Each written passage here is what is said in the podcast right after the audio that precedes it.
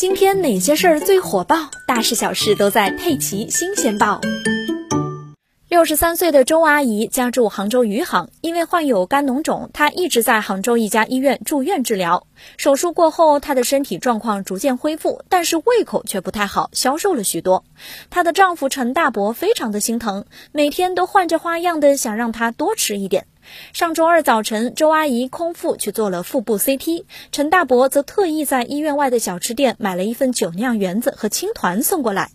周阿姨完成检查之后，和陈大伯一起坐在医院的小花园里吃完了酒酿圆子。陈大伯看到妻子今天吃的还算香，就心满意足的回家了。谁知道等周阿姨回到病房，护士给她挂上盐水之后，没几分钟，她就出现了面色潮红、呼吸困难、伴濒死感等症状。护士仔细询问，原来问题就出现在刚刚吃的酒酿圆子上。因为护士挂的盐水正是头孢美唑，也就是抗生素，这正是酒后使用抗生素引起了双硫仑样反应。经过医护人员的全力抢救，一个小时后，周阿姨的生命体征逐渐恢复正常。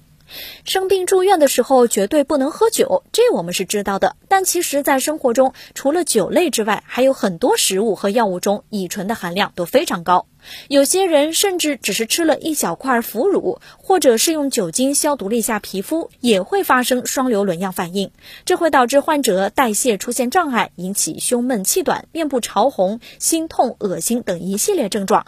严重的还会出现血压下降或者休克，甚至导致死亡。